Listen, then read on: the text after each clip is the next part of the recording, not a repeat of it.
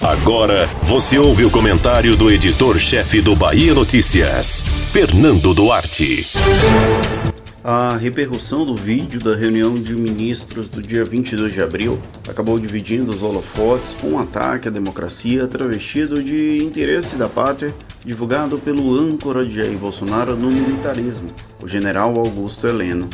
A carta em que frontalmente ameaça os ministros do Supremo Tribunal Federal por Celso de Mello encaminhar uma notícia crime para a Procuradoria-Geral da República, uma praxe em processos assim, é absurda e deveria ser alvo de críticas severas da sociedade.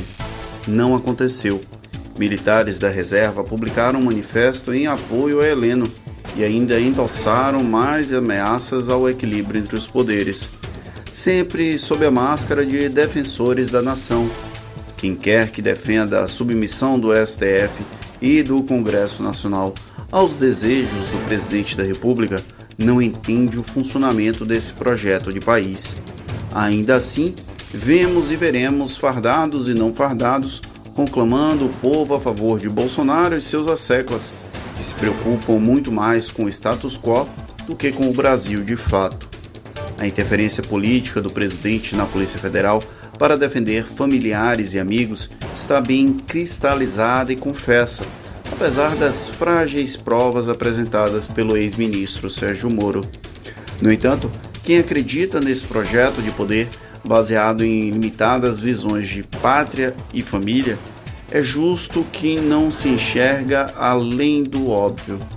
Há em curso uma desmantelação sistemática das instituições democráticas e com aval de quem diz defendê-las. Ao citar o artigo 142 da Constituição para sugerir intervenção militar no país, o presidente flerta com seus pares, que pensam da mesma forma, e com o autoritarismo que muito o anima. Sem a menor cerimônia, Bolsonaro falou disso na fatídica reunião do dia 22 de abril, sem que ninguém tenha se instado a questionar. O silêncio, nesse caso, é tão retumbante quanto a carta de ameaça de Augusto Heleno. Quem cala, consente, inclusive os brasileiros desarmados, que são figurativamente defendidos pela versão tupiniquim de um Führer mal feito. Sabíamos disso desde a campanha eleitoral de 2018, quando um dos novos príncipes da nova República das Bananas bradou que para fechar o STF eram necessários um soldado e um cabo, sem nem precisar de um tanque. Agora, só as patentes aumentaram. O general e o capitão estão acelerados dentro de um jeep desgovernado, mostrando que estão mais que dispostos a interromper a democracia no Brasil. Pagamos para ver e pagamos muito caro.